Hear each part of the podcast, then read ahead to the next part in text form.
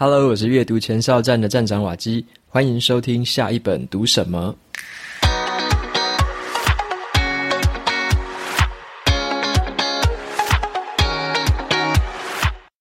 今天我想跟大家分享的这本书，它的书名叫做《引爆趋势》。《引爆趋势》这本书呢，它用一种流行病学的角度去说明，有一些事情会突然的引爆开来，蔓延开来。马上的在社会上疯传，蔚为流行，那是为什么呢？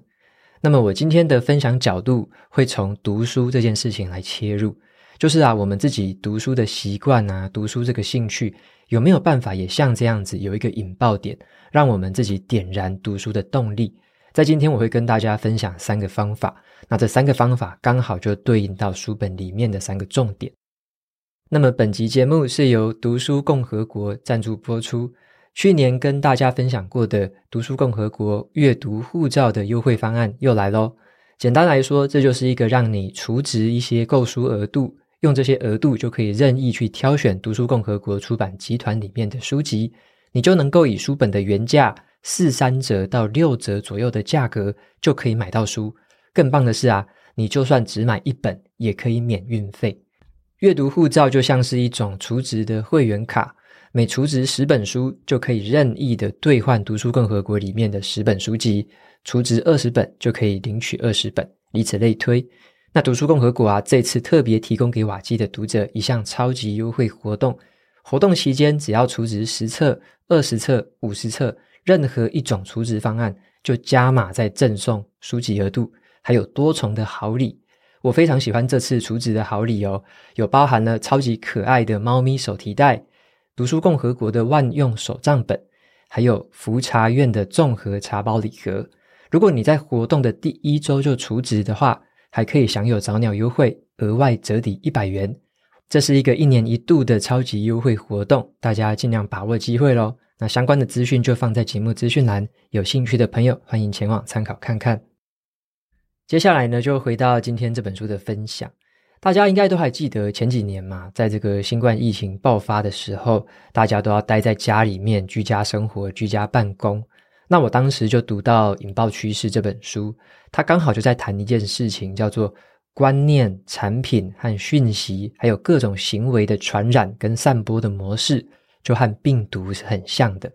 这就让我产生了一个灵感：怎么样让阅读的动力？就像这样病毒的传播一样，可以钻进我们身体里面每个角落，让阅读这件事情就是自然而然会发生的。那我就在读这本书的时候，一直去思考这件事情。那这本书在说什么呢？引爆趋势啊！这本书的作者是我非常喜欢的一个知名记者，他也是一位作家，叫做麦尔坎·格拉威尔。之前也跟大家分享过好几本他的书，他非常擅长用这种说故事的手法。串联那一些看起来不相关的事情，萃取出故事背后的这个精彩洞见。像是我读过他的《艺术》，还有《以小胜大》跟《失控的大轰炸》这之类的书，都非常的喜欢。那大家有兴趣的话，也可以去找我之前的节目，都有介绍过他的书。那这一次啊，格拉威尔他就从这种流行病学的角度，带读者去了解说，为什么有些事情在达到引爆点的瞬间，就会一夕之间蔓延开来，甚至啊，最终逆转整个形势。他强调说，这种大流行通常都是从一个很小很小的地方开始。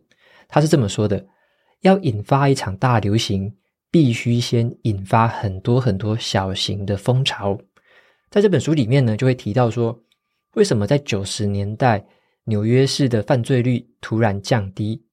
还有啊，为什么有一些默默无名的作家，会突然就变成了畅销书作者，还有一些老旧跟过时的球鞋产品，为什么他们会瞬间席卷全美，又变成了一场大流行？另外呢，他也谈到说，为什么自杀跟烟瘾是很有强烈的这种传染性的？关键就在于啊，只要我们给予正确的刺激哦，人类就会大幅的扭转本身的行为跟想法，再加上很多很多小型风潮的这种加种。就会引发一场大流行了。那读这本书的时候，我就从一个另类的角度切入啦。因为书本里面讲的就是说，你要掌握一些原则，就可以引爆任何的潮流。我认为这个是稍微持一个保留态度，因为这个世界的变数太多了。那很多时候，其实运气或者说几率，其实占得更重的角色。所以葛拉威尔他是从这个结果，或者说从故事去推导说为什么会有这些成因。那这个有些会成立，有些不会成立。所以说也不是说照着他的方法就一定百分之百会成功。好，那但是呢，他的这三个方法，三个重点仍然是很有启发的。所以这也让我在读这本书的时候有一个灵感，就是说改变都是先从自己做起。而且是从小地方做起。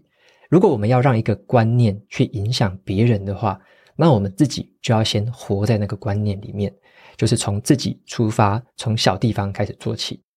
所以我就想要借由这样的一个原则来去分析一下，说我们该怎么样引爆自己的读书动力。那我认为类似的原则也可以套用到学习新的语言、培养新的兴趣、养成新的习惯。那么接下来呢，我就会从这个读书动力的引爆点这个角度来切入。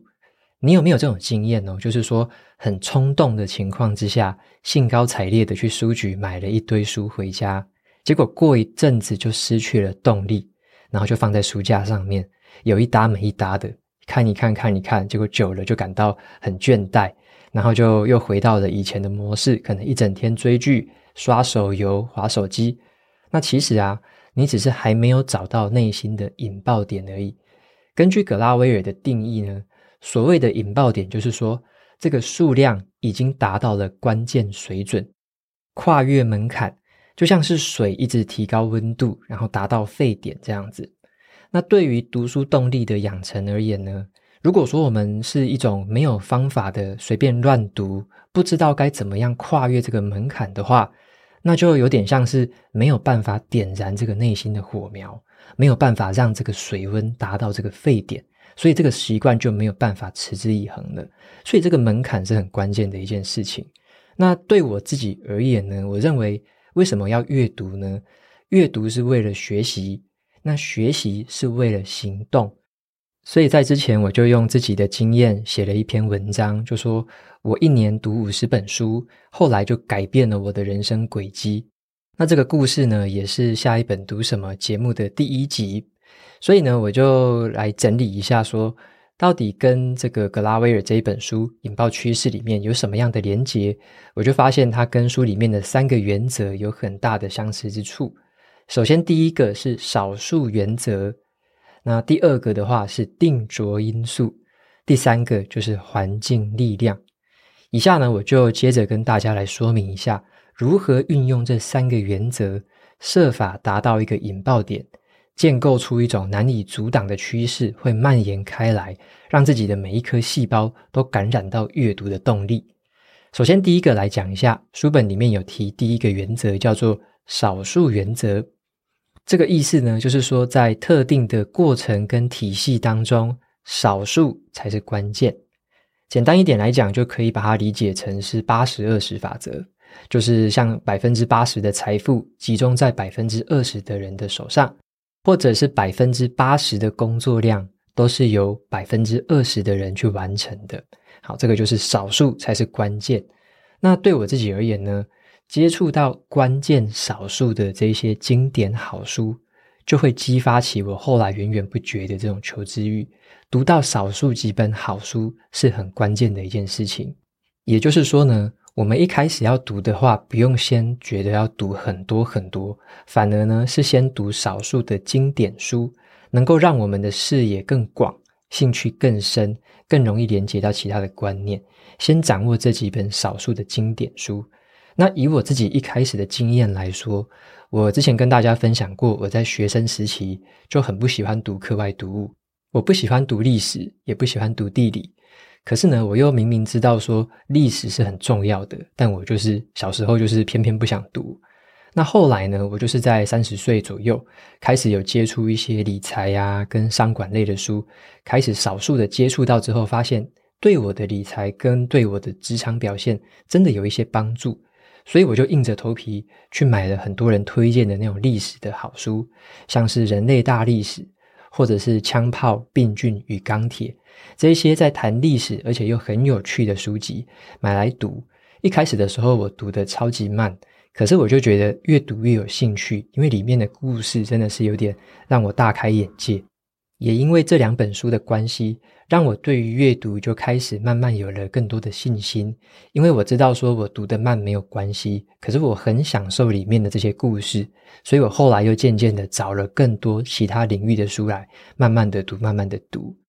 那对我们自己来说，我们要怎么样去找到那种关键少数的那一些经典书呢？我的建议是这样子的，可以从一些业界专家，或者说一些说书人。阅读的爱好者之间，去挑选一些已经被很多的人共同推荐过的，你看到那个书名一直出现、重复的出现过的这种书名，就要特别注意。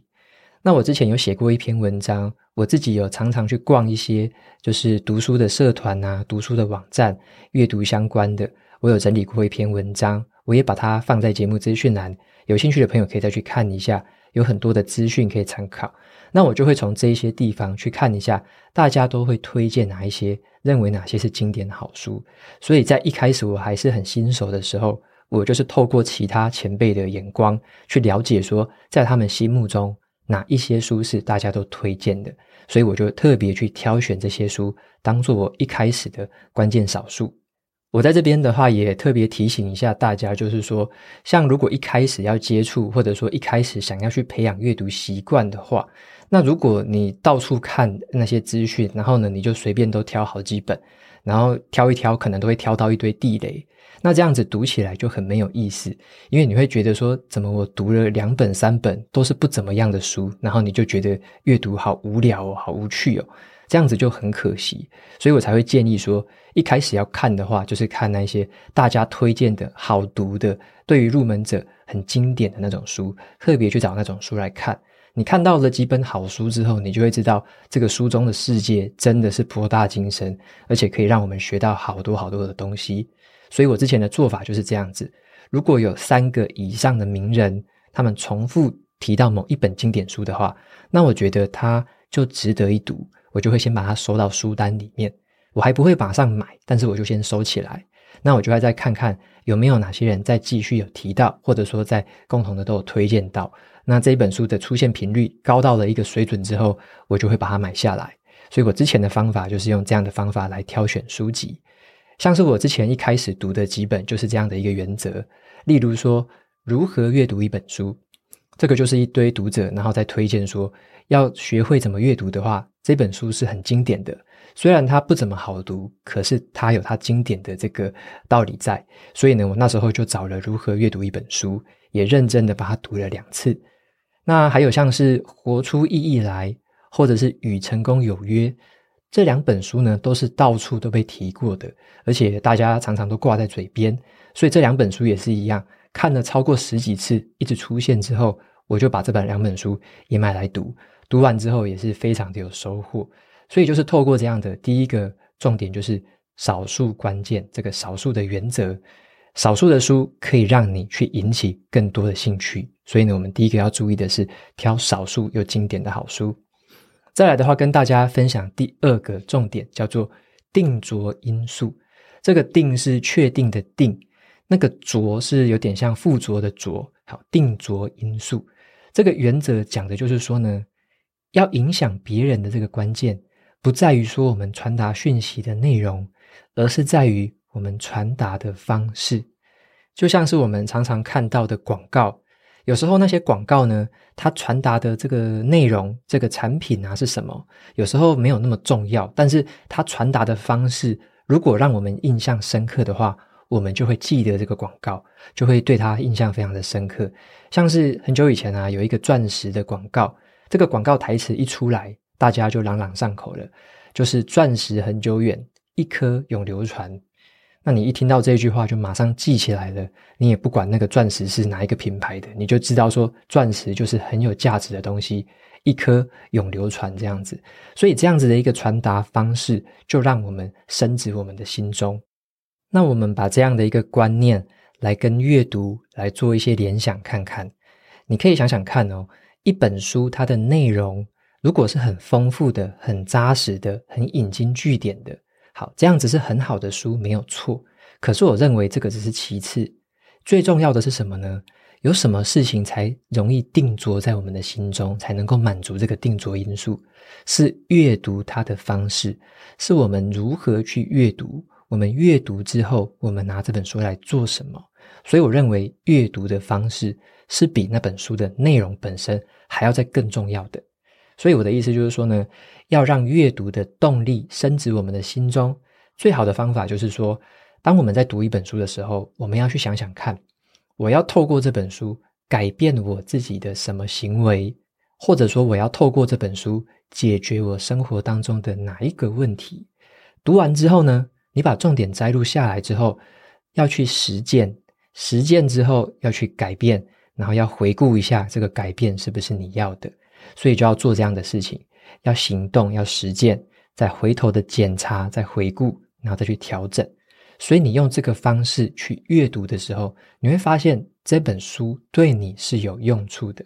那这样子的话，它就会深植你的心中。就无论它的内容到底经不经典，这个都其次。如果那本书对你有具体的用处的话，你就会知道说，好，这本书定着在你的心中了。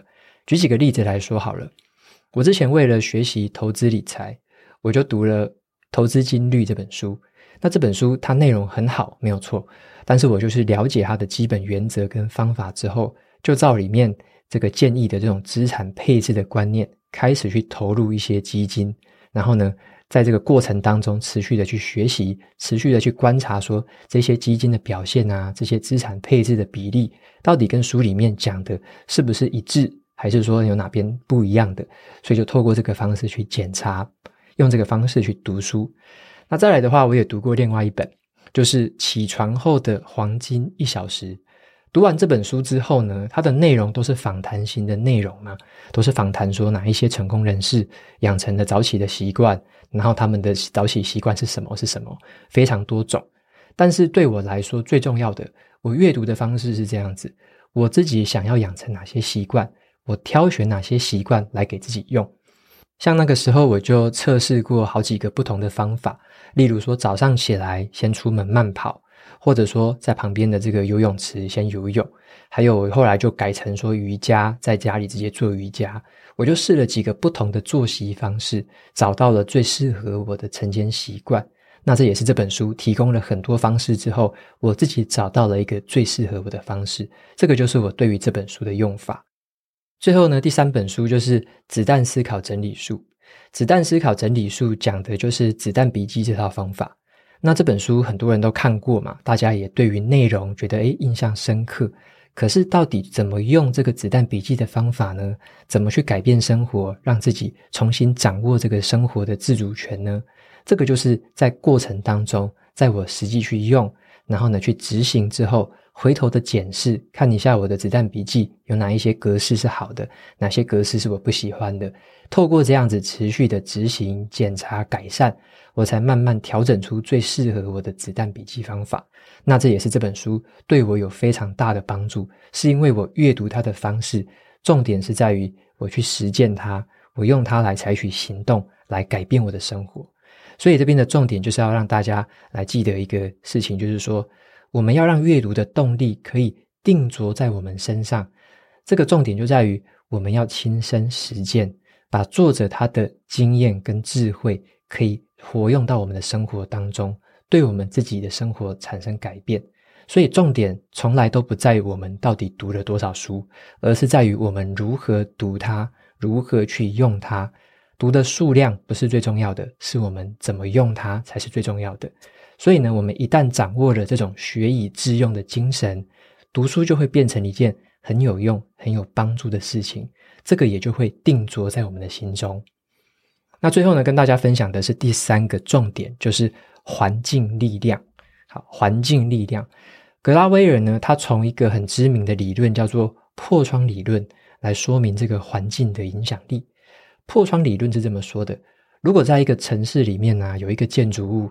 它的窗户哦都破掉了，但是没有人去修理的话，路过的人呢会觉得说，这栋建筑物好像没有人会关心，没有人在关照它，所以呢就有更多的窗户会被打破，因为大家觉得打破窗户没关系嘛，反正没有人会来修，没有人会来管，那这栋建筑物的窗户就会越破越多，就有点像是这种无政府的状态哦，慢慢的就会从这栋大楼延伸到整条街，然后整条街上慢慢的变成这个现象之后，可能又会延伸到其他的区域。那因此呢，这个情形也是造成一些犯罪率可能会提高的这种原因，因为可能对于当地的可能建筑啊，一些公共设施都没有去维护、没有去管理的话，大家觉得无所谓嘛，随便破坏，所以这个就有点像是因为恶小而姑息。那你姑息这些小恶小奸的话，那么这种暴力的犯罪就有可能会被引爆出来。所以，这个破窗理论的意思，它就是在讲说，环境的影响力是很大的。好，环境的影响力是很大的。我们如果对于一些事情放任不管的话，那可能就会衍生一些我们不希望发生的后果。那对应到我们培养读书动力这件事情，环境的力量也是一个很大的影响因素。像现在啊，我们面临最大的挑战，我认为就是。我们会面对很多的数位资讯，很多的社群软体，很多的游戏。那这些东西其实会让我们有很多的分心的元素。这些东西呢，会一直抢夺我们的注意力。那对我来说也是这样子的。对于这种游戏啊、影音跟社群，如果我没有控制自己的时候，我也是会整天就在那边滑，就在那边玩。对于我来说也是很类似的，就是如果把这种影剧跟这种游戏放在一起。然后呢，再把书本放在旁边。我要挑选什么呢？我如果想要挑选一些无脑的休闲啊，我当然就直接挑这个影剧跟游戏嘛。我不会去挑书，因为书真的是很不酷嘛。那对于我们一开始要培养阅读动力的人来说，如果在环境当中同时都有这些元素的话，那么书本常常都是最后一个选项。所以呢，我这边要来分享的这个重点就在于说，我们要让自己的环境。是可以辅助我们培养读书动力的，像是我自己的做法是这样子的，我就改变了我当时的环境。像我当时想要培养这个阅读的动力嘛，所以我就开始去制定我自己划社群软体的时间，然后看影剧的时间，我就会在我的浏览器安装一个外挂。然后呢，去限制说，我只有每一天，或者说每一个礼拜某几天的时间，可以划社群软体，可以看 Netflix，就这样子去设定那一个限制。那就我就会期待说，到那些时段的时候，我就可以用这个东西。那在其他的时段，我就只能读书，或者说我就只能做我原本想要安排的事情。透过这样子的方法，有规划的把自己的想要去做的休闲啊，想要去玩的这些东西，规划到一些固定的时段去。我心里面会知道说，我也有规划这些事情，只是它不是现在而已。那现在我可能要做其他的事，所以我自己就会有一个心理准备，就是我也有玩，但是我也有去做一些像读书啊。或者说像写作这一些有生产力的事情，那我就会把这些事情分配到我的一个礼拜的生活当中，透过这样子去把自己的环境去调整。另外呢，还有一个方法是，我当时也把我的手机上面的 APP，只要是跟社群软体、跟像是 YouTube 啊、像是 Netflix 相关的这种软体、这种 App，我全部都把它移除掉。我让我自己只有在开电脑的时候可以使用电脑去做这一些休闲娱乐。在手机上，我就尽量不做这些休闲娱乐，所以我透过这个方式把那一些 App 去删掉。所以当我在真正要读书的时候，我通常就是把电脑是关机的。我要看书的话，我就是只有把书打开来看，我就不会特别去用电脑。因此啊，当我在看书的时候，我的身边就只有一个没有什么功能的手机，就缺乏了很多功能的手机，然后跟一本书，所以我自己也会对手机就没有这么大的这个兴趣，也不会想要特别去划，因为上面比较有趣的 App 都被我删掉了。所以呢，透过这样子，我把这个环境稍微调整了之后，让我自己可以比较沉浸在这个读书的这个氛围里面。那么今天呢，就跟大家分享是这三个重点。好，那简单的快速回顾一下。第一个就是少数原则，如果要读书的话呢，就是找那些少数经典的关键好书，这个就是少数原则。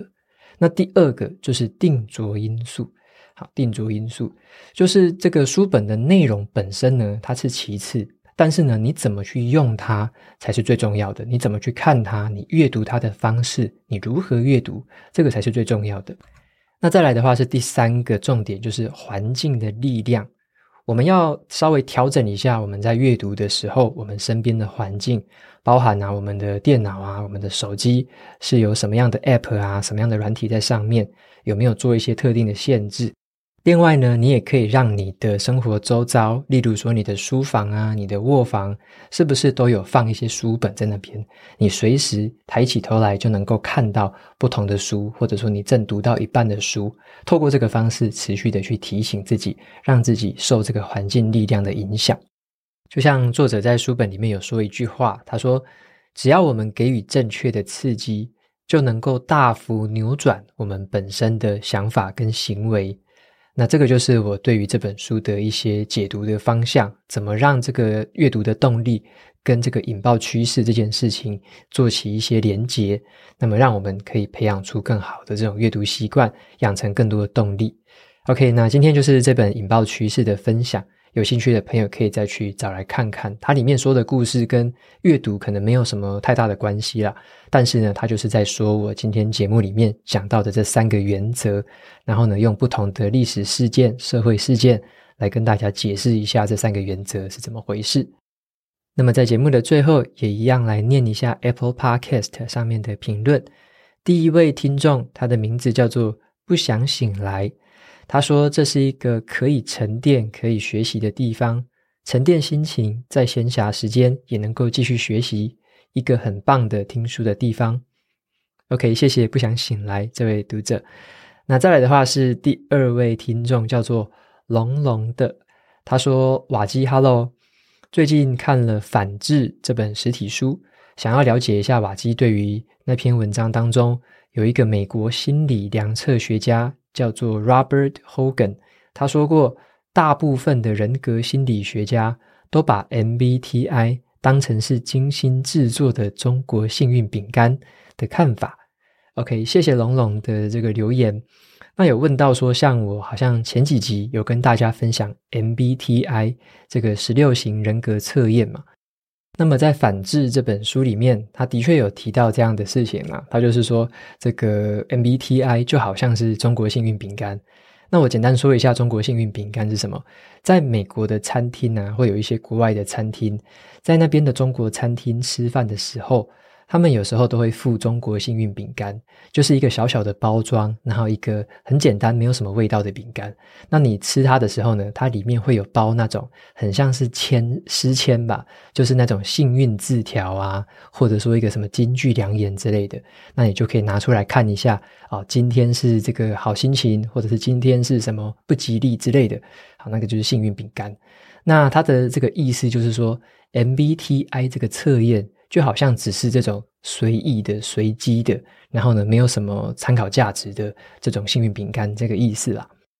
那我自己的看法是这样子，像是 MBTI，它把人分成十六个类型，它是一个很粗糙的一个分法而已。十六个真的是很少。如果你以人的这个数量来说的话，每个人都是独一无二的嘛。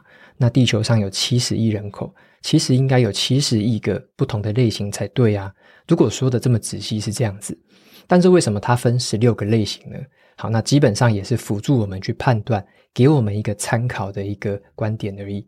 那对于我们来说啦，我们也可以再去思考看看，像是我们常常听到内向跟外向，把人分成两个类别，可是人真的只有两个类别吗？当然不是嘛。但是呢，它只是一个基本的参考，让我们知道说，稍微内向一点、稍微外向一点的人是怎么样。那我们自己可能就会属于某一种比较偏某一种类型，那或者是在不同的情况下，你可能会比较内向，在不同的情况下，你可能会比较外向，所以是根据很多不同的因素会持续的去改变的，就像是 MBTI 也是一样嘛。今天我被归类在某一个类型，有可能我在某一种情况下，某一个时空背景之下，我刚好是蛮符合这个类型的。可是当我的人生进到了另外一个阶段，当我有不同的时空背景的时候，我又会有一点点不一样的情况出现啊，又会跟原本的这个类型可能又不一样，可能你过个五年再去做那个测验，又会变成另外一个类型的。所以我认为这一些指标呢，是有点像是一个参考的价值而已啦，就是让我们稍微的了解一下说，大概是怎么样的一个方向，或者说自己大概是落在哪一个领域、哪一个范围，只是一个参考，它不是一个绝对值。所以呢，我认为这种测验它可能比较有帮助的是对于对自己可能还认识不够多的，完全不知道自己是什么样的人的，那这个时候去做 MBTI 这种人格测验，我认为会蛮有帮助的，稍微会让他知道说，原来我是这样子的，或者他就会有一些联想嘛。他会知道说，原来我以前的什么行为对应到什么特质，原来是这样子的。他可以帮我们去解读一些自己的行为，解读一些自己的这种个性。那我认为是有一些帮助的，有一些参考价值的。但是它绝对不会百分之百完全符合我们现在的样子的。那你就把它当成一个参考工具就好了，也可以把它当成一个跟人家聊天的话题。像我最近也跟朋友在聊 MBTI，他们听完节目之后，每个人都跑去做那个 MBTI 的测验，然后每个人都在说他自己是什么，自己是什么，那都很有趣啊。像有一个朋友，他的生日跟我差一天，好，刚好我是十三号，他是十二号，结果他做出来的 MBTI 跟我是一模一样。那你会说我们两个人是一样的人吗？或者说我们两个人很像吗？其实我们两个人也不一样啊，我们两个人也差很多。